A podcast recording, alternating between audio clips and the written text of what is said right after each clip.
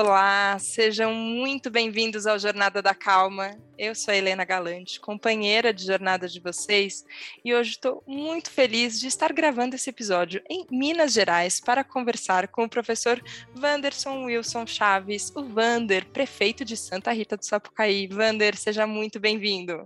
Helena, muito grato por essa oportunidade. Estou muito feliz de estarmos aqui batendo esse papo. Você falou feliz e é engraçado, assim, a hora que eu contei para o Ian, que grava aqui com a gente, acompanha todo o áudio, edita Jornada da Calma com todo carinho, que eu ia entrevistar um prefeito, ele falou, prefeito? E a gente tem esse susto sempre com a política, né? Que parece que é, que é o lugar onde a gente não pode falar de felicidade, onde a gente não pode falar de amor, não pode falar de assuntos que têm a ver com a noxa vida, né? É, é o campo de batalha, a política. E você tem um projeto que, que, quando eu descobri mais sobre ele, eu fiquei muito tocada, que se chama Cidade Criativa, Cidade Feliz. E eu fiquei tão emocionada com isso, de você pensar que a felicidade, na verdade, é o que a gente tem que buscar numa cidade. Isso sempre foi claro para você ou foi uma construção, Wander? Como foi? Ah, isso foi uma construção ao longo da vida, como professor e professor universitário e diretor de uma instituição é, reconhecida até nacionalmente, chamada Inatel, é, eu desenvolvi uma monografia aonde inicialmente eu achava que o modelo educacional da escola de engenharia deveria contemplar quatro vetores: tecnologia, empreendedorismo, arte, cultura como forma de como forma de alterar a consciência e humanização, e a ética e cidadania para dar ferramenta para os engenheiros para que eles pudessem decidir melhor quando deparado com os dilemas da vida contemporânea. É, ao entrar na política, eu, é, inspirado em um movimento da Inglaterra de cidade criativa, é, eu, eu propus importar esse modelo e trabalhar a questão da criatividade no município é, numa lógica de expansão de talentos e vocações e, por outro lado, também é, conectar culturas com tecnologia para gerar inovação. E a questão da felicidade foi sendo construída ao longo do tempo. E, e mais recentemente, Helena, eu, eu fiz uma reflexão. Qual a única meta de uma cidade? E aí a resposta que veio, talvez pelo Espírito Santo, é que é a felicidade. Então, na cidade, no fundo, no fundo, você vai construir unidades básicas de saúde, você vai construir creche, você vai construir escola, vai tra tratar da educação, vai, é, enfim, fazer obras, pavimentação. E eu comecei a entender que essa é a meta é, que a gente deve transcender a essas questões e e, e o resto tudo a gente tem que sempre raciocinar em cima disso. Parece uma utopia, mas é, é, um, é, um, é uma utopia possível da gente é, fazer uma, uma cidade feliz. E, nesse sentido, a gente construiu, né? até um caminho próprio aqui dentro da cidade criativa, cidade feliz, e estamos trilhando esse caminho. Sabe que você falou isso, me lembrou uma entrevista aqui do, do Jornada da Calma que eu conversei com um médico, com o Henrique Rego, e ele falou que as pessoas procuram um médico falando que elas estão precisando de mais saúde. E é verdade que elas precisam de mais saúde, mas no fim o que elas estão querendo é ficar mais felizes. E ele, fa e ele faz um tratamento que, inclusive, coloca música né, no, no meio do tratamento. Às vezes a pessoa chega no, no consultório está com muito medo e ela precisa de ajuda para poder é, até ficar mais tranquila e conseguir falar sobre o que ela está sentindo e, e, poder ser ajudada pelo médico. É, e eu fico pensando que a felicidade, a gente às vezes lida com ela como um como se fosse um objetivo pessoal, né? Assim, ah, a minha felicidade, a minha felicidade é muito diferente da felicidade do Wander, é muito diferente da felicidade do eu, de quem está ouvindo. E a hora que você coloca isso como uma cidade feliz, eu fico pensando que tem essa ideia de comunidade mesmo, né? Então, como como comunidade a gente consegue se unir para poder para poder viver melhor, assim. E a minha primeira experiência, eu falei para todo mundo no começo do episódio que, que eu estou aqui em Santa Rita do Sapucaí, tenho amigos que moram aqui é, e eu vim visitar, mas a primeira vez que eu vim para Santa Rita foi num Hacktown, que é um evento muito diferente, assim. E eu lembro de circular pela cidade e ter a sensação de uma cidade muito viva. E com as pessoas, claro, tinham muitos convidados de fora também, mas as pessoas da cidade aproveitando muito isso. Como é que você enxerga essa essa troca mesmo, assim, sabe? Que é mais do que a felicidade individual. Ela tem esse caráter que ele é coletivo. É, na realidade, a, a, o caráter é, é, coletivo mesmo, né? E, e, esse ambiente, ele, ele é um ambiente que ele, que ele estimula essas ações todas e, e, tem um aspecto muito importante, já que você me apresentou como prefeito, a, a determinação, a orientação é de que a prefeitura faz parte, mas ela não é dona desse movimento como um todo. E quem tem que brilhar é quem promove as ações. Então, quem tem que brilhar é o Ractal, ou é o Vale Music, é o Festival de Jazz, ou o Festival de Teatro. Eles que têm que brilhar. O poder público ele tem que ter a humildade é, o suficiente para poder ter a, a consciência da meta é, a ser atingida, que é a felicidade, e ter um ambiente adequado. Helena, imagina uma cidade onde a gente tenha uma população autoconfiante e que busque a, autoconfiante que busque a verdade, que tenha autoestima, uma, uma população que consegue desenvolver novos caminhos para o seu desenvolvimento, é, que valoriza o trabalho, uma, uma comunidade que seja livre para a criação, é, que tenha momentos de reflexão, de autorreflexão comunitária, que tenha um espírito de amizade, mas, sobretudo, uma comunidade que tenha um ambiente amoroso. Porque só na comunicação, só no amor que existe a comunicação. Então, o ambiente amoroso ele é fundamental. Esse caminho é o caminho que a gente trilhou e trilha para atingir é, essa meta da felicidade no município de Santa Rita do Sapucaí. E, e nesse sentido, a gente continua passo a passo é, tentando trilhar esse caminho para uma, uma, uma cidade que ela é pequena, que tem a sua singularidade, mas que tem essa, tem essa meta a ser atingida. Quando é, recentemente eu estava ainda de férias, esse é o primeiro Jornada da Calma que eu estou gravando depois da volta de férias, mas eu estava em férias a gente participou de um mesmo evento juntos que chamava Fórum do Amanhã, lá em Tiradentes. É, e você estava representando Santa Rita, contando um pouco da experiência de Santa Rita, Tiradentes contando um pouco da sua experiência também, tinha o poder público, mas tinha iniciativas privadas ali falando, mas muito nesse espírito de troca, né, de da gente pensar um amanhã, então como a gente imagina que pode ser um futuro construído agora de uma maneira é, melhor para todo mundo.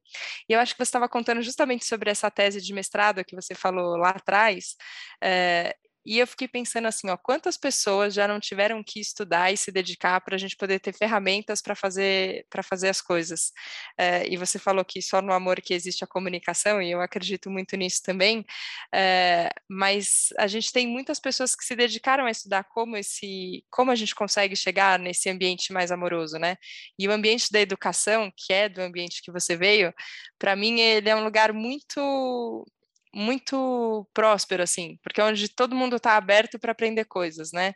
É, e você citou ali naquela conversa alguns filósofos, alguns educadores que, que te inspiraram nesse movimento, e eu queria te ouvir falar um pouco mais deles, assim, sabe? Porque eu acho que é, é tão diferente a gente, a gente falar disso, de felicidade numa cidade, de amor numa cidade, é, que eu fico pensando um pouco nas suas referências todas, como foi desde a época lá de professor do Inatel, por exemplo. É, é na realidade, assim, o evento, o movimento Cidade Criativa e Cidade Feliz é um movimento colaborativo, como eu coloquei, uhum. ele teve duas inspirações.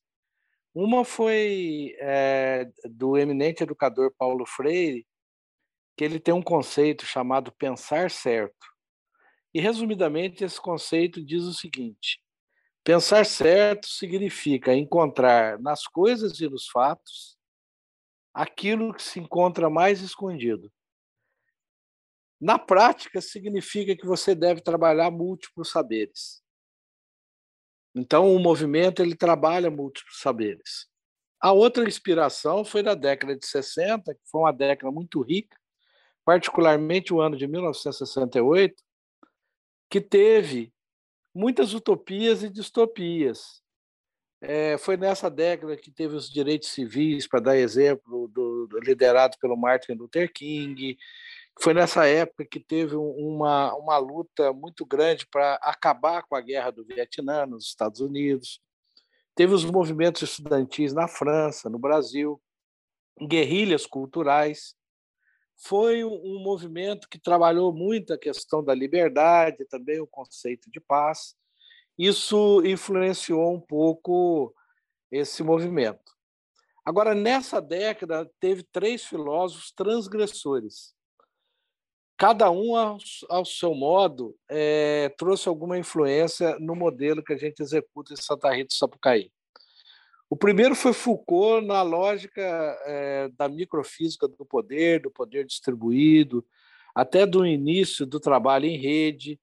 Ou seja, o poder ele está sendo exercido em cada ponto, em cada, em cada situação é, no município de Santa Rita do Sapucaí. O segundo foi Deleuze com a lógica da singularidade. O momento agora é de respeito às singularidades. Não é mais, nesse movimento, a questão do engajamento, da luta, do conflito, nada disso. E o terceiro foi Derrida, que ele, ele iniciou o, o início de alguns estudos de união da, da, da Europa. Então, a unidade europeia ela, ela veio nessa lógica. Eu consigo manter a singularidade de cada país, mas eu consigo ter a união de todos, porque, na verdade, é a união que é o correto. A separação é que não faz sentido. Então, tudo isso influenciou a gente construir as ações, construir o um modelo aqui no município de Santa Rita, do Sapucaí, nesse movimento que nós fizemos, que é uma sociedade, uma parceria do poder público com a sociedade civil, é, da cidade criativa é, cidade feliz. É, e assim a gente tem trilhado esse caminho. Helena, em 2019, antes da pandemia, esse evento conseguiu é, promover nessas quatro esferas que eu falei tecnologia, empreendedorismo, arte, cultura e ética, cidadania ele promoveu é, mil eventos ao longo do ano. Né? O Ractal foi um evento. É, uhum. Melhor explicando, mil ações. O Ractal foi uma ação que teve quase 600 ações envolvidas é, nele, né? que é o maior, o maior, maior evento. Isso significa que a, a sociedade está comprando essa ideia Infelizmente, a pandemia deu um corte e a gente deve retomar o ano que vem é, com essas ações presenciais, todas elas. Que demais. É, e eu acho que tem um. Quando a gente fala de, de utopia, né? Parece sempre que é a coisa isso, que a gente não vai chegar, ou que não, ou que não vai dar. Mas a hora que você pensa isso, assim, ah, mil ações num ano, ou tantas pessoas dispostas a, a a construir esse, esse ambiente amoroso, esse ambiente criativo, esse ambiente de, de inovação, é, eu sempre fico com a sensação aqui, quando eu, quando eu olho para a cidade, que tem tem caminhos, assim, tem jeitos e as pessoas querem isso. É, e tanto como você faz questão de, de dizer, não é, não é um projeto da prefeitura, né? É um projeto da, das pessoas, é um projeto da cidade que está todo mundo envolvido, assim. É, quando, quando a primeira vez que me falaram de você, é, me falaram, ah, ele é conhecido como prefeito do amor. Aí eu falei, gente, como é que será que é uma cidade que, que chamam o prefeito do prefeito do amor e te chamam de professor aqui, né? É, tem, tem essa ligação muito muito grande com, com a escola, né? Com a educação.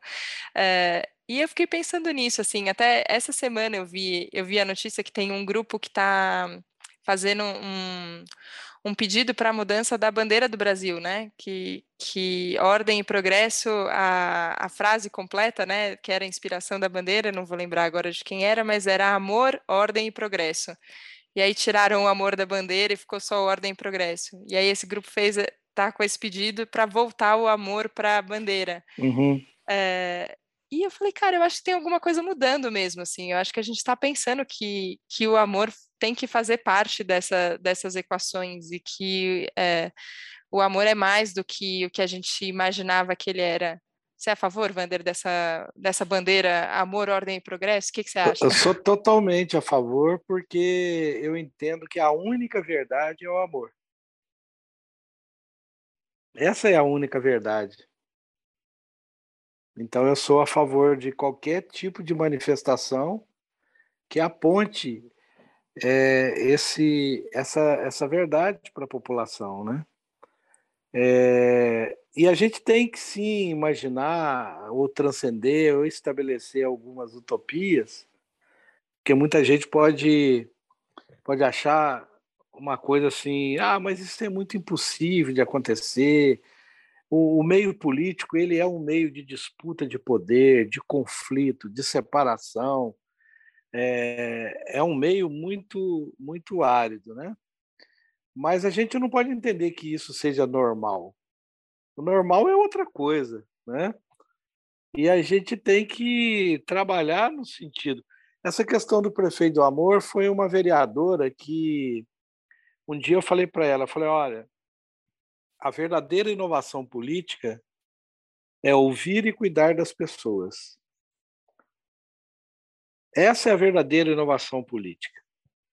E aí ela falou: Você é o prefeito do amor.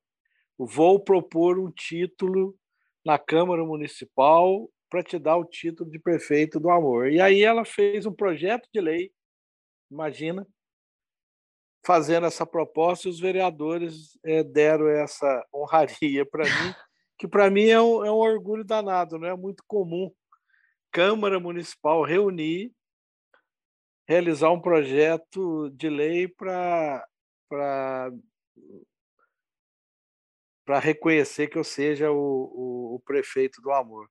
É algo que a gente recebe com, com humildade, mas também assim mostra que, como a gente é, tem consciência desse, desse processo, é, isso ajuda também a toda a população a aí aí dentro dessa dessa linha de buscar esse caminho da, é, da, da, verdade, né? Agora isso isso que você falou, essa frase da verdadeira inovação política é ouvir e cuidar das pessoas. É, o, o, ouvir na frente do cuidar, eu acho muito bonito, assim, é, entender qual, qual que é qual que é a necessidade mesmo, né? Assim, do que que as pessoas estão precisando, o que que o que que precisa ser entregue, é, e a sensação que eu tenho é que a gente escuta muito pouco, né? Que a gente é, não, não pergunta muito, né, é, eh, para ninguém, nem para quem está do lado, nem para quem está longe, assim, né. É, agora, como, como a gente faz para isso ser amplificado. O Jornada da Calma, por exemplo, é um, é um, é um espaço de, de muita escuta, né? Eu, eu me disponho a, a, escutar e eu acho que só funciona se eu escutar. E normalmente quem está junto está super afim de escutar também e também está muito aberto. Só que isso é no Sim. um a um, né? Agora, como é que a gente escuta a população de uma cidade? Assim, é, isso é, na prática, como é que a gente faz para poder ouvir e depois poder cuidar? Helena, eu aqui em Santa Rita tenho o costume de dedicar dois dias a ouvir a população. Qualquer um que queira falar comigo vai falar e normalmente eles vão fazer pedidos. Só que à medida que você deixa ele falar, é, você vê que não é só aquele pedido que ele quer. Né? Na realidade, ele, ele quer carinho, ele quer outras coisas que a gente pode ajudar dentro dessa dessa certeza do cuidado que a gente deve ter com a população. Mas como a gente está falando de cidade, que são milhares de pessoas, a forma que eu vejo é através do exemplo. À medida que o, o, o político uh, comece a dar exemplos nessa direção, as pessoas vão lendo, através do seu exemplo, todos esses conceitos. Então, quando a gente fala ouvir e cuidar das pessoas, não vai ser. Você não vai conseguir falar individualmente com toda uma cidade, mas ela vai começar a verificar que isso isso é íntegro, isso é honesto. E aí, através dos exemplos que você vai passando, e hoje a gente tem a tecnologia para poder ajudar muito nisso, é, ela, elas vão, vão fazendo uma leitura como se fosse de um livro através do seu exemplo. Eu lembro muito aqui do, do Dom Helder Câmara, quando eu era ainda adolescente, eu tive o prazer de, de assistir uma palestra do Dom Helder. E no final, palestra para jovens. E no final da palestra, ele encerrou a palestra assim: vocês devem ir para casa e fazer o bem. Vocês devem praticar o amor. Vocês devem praticar a caridade. Vocês devem procurar ajudar as pessoas. Vocês devem dar exemplos. Porque há pessoas que o único evangelho que vai ler durante a vida é através do seu exemplo. Então, eu acredito muito nisso como uma forma é, de colocar em prática todos esses conceitos que eventualmente ajudem as pessoas a serem felizes. Nossa, que lindo isso. E que importante ouvir isso na adolescência e conseguir ouvir, né? Que às vezes eu penso quantas coisas eu ouvi quando era mais jovem que eu só ouvi e entrou por um ouvido e saiu pelo outro, né? Não, não ficou, e isso ficou em você, assim. E eu acho que essa intenção de bondade, essa intenção de, de amorosidade, de bom exemplo, no fim, ela está no cuidado com as pessoas, né? Que, que você trouxe para a inovação também. É, e isso, às vezes, está tá na escuta, como a gente falou antes, pode estar num posto de saúde, numa, numa escola, em, em, em, em, diversas manifestações ali concretas, né, que, que a gente pode fazer e muda de fato a realidade da pessoa ali, é, só que tem sempre por trás essa, essa intenção de cuidado. É, e é, eu fiquei pensando isso também, que tem, tem uma equipe, né? Tem muita gente para poder fazer, mesmo numa cidade pequena, né? Como é, como é o caso aqui, também precisam de muitas pessoas. Também é pelo exemplo que você acha que você consegue é, juntar as pessoas nesse, nesse ideal, para todo mundo estar tá é, bem alinhado? É, esse, esse, pelo exemplo, é, é forte, mas também por um projeto é, constru, bem construído e de até um treinamento das pessoas para que eles consigam ser multiplicadores desse, desse, desse processo. Eu estou trabalhando num projeto agora aqui, Helena, dentro do projeto Cidade Feliz. É, a gente tem no Brasil todo, nas unidades de saúde, no sistema, nas estratégias de saúde da família, que é algo nacional, é o que a gente chama de agentes de saúde. Esse agente de saúde vai na casa das pessoas, mede pressão, mede glicemia, conversa um pouco, vai embora. O objetivo é fazer prevenção em saúde. Né? E eu estou trabalhando num projeto que nem iniciou ainda, estou antecipando aqui alguma coisa. Boa. Seria transformá-los em agentes de felicidade. Porque eles estão na casa das pessoas. Eles vão poder medir pressão, medir glicemia, verificar a saúde, mas eles podem mais. E para isso vai precisar o treinamento dessa equipe.